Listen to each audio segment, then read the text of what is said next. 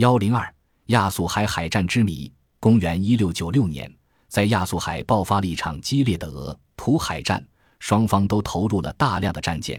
由于当时的战舰都是木质的，因此双方都有很多战舰在海战中中弹起火，带着浓烟和烈火沉入了大海。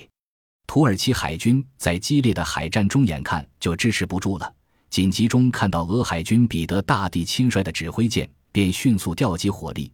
集中所有炮火，猛烈的炮击彼得大帝的指挥舰，顿时炮弹像雨点般的落到了彼得大帝指挥舰的甲板上，有的还直接命中了指挥台，反败为胜，扭转战局。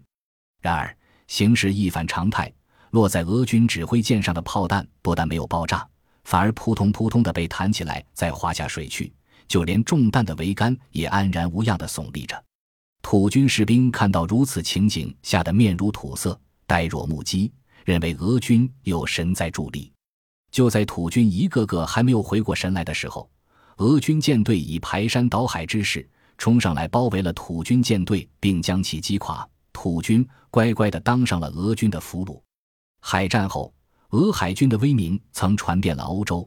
这场历史上有名的海战之谜也一直迷惑着人们。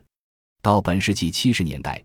原苏联著名植物学家谢尔盖尼古拉维奇戈尔申博士曾解译说，沃隆涅生地区产一种带刺的橡树，呈紫黑色，看上去平平常常，其木纤维的表面上却包裹着一层表皮细胞分泌的半透明胶质。这种胶质遇到空气就会变硬，恰似一层盔甲。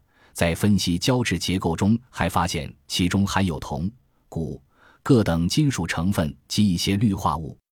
这种胶质在受到冲击碰撞时能产生弹性，遇到高温时能演变成一层防火层，而且还能防止海水的腐蚀。在使用现代步枪对其射击试验时，也只有少数的子弹能穿透该本，大多数的子弹都被坚硬而富有弹性的木靶弹回去。亚速海海战中，俄彼得大帝指挥舰用的神木，其质地很类似于卧龙涅生地区的橡树。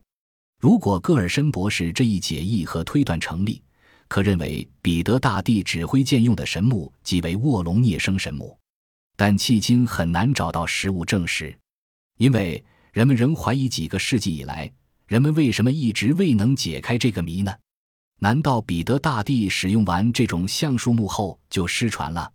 是否还有其他奥妙所在？本集播放完毕，感谢您的收听。喜欢请订阅加关注，主页有更多精彩内容。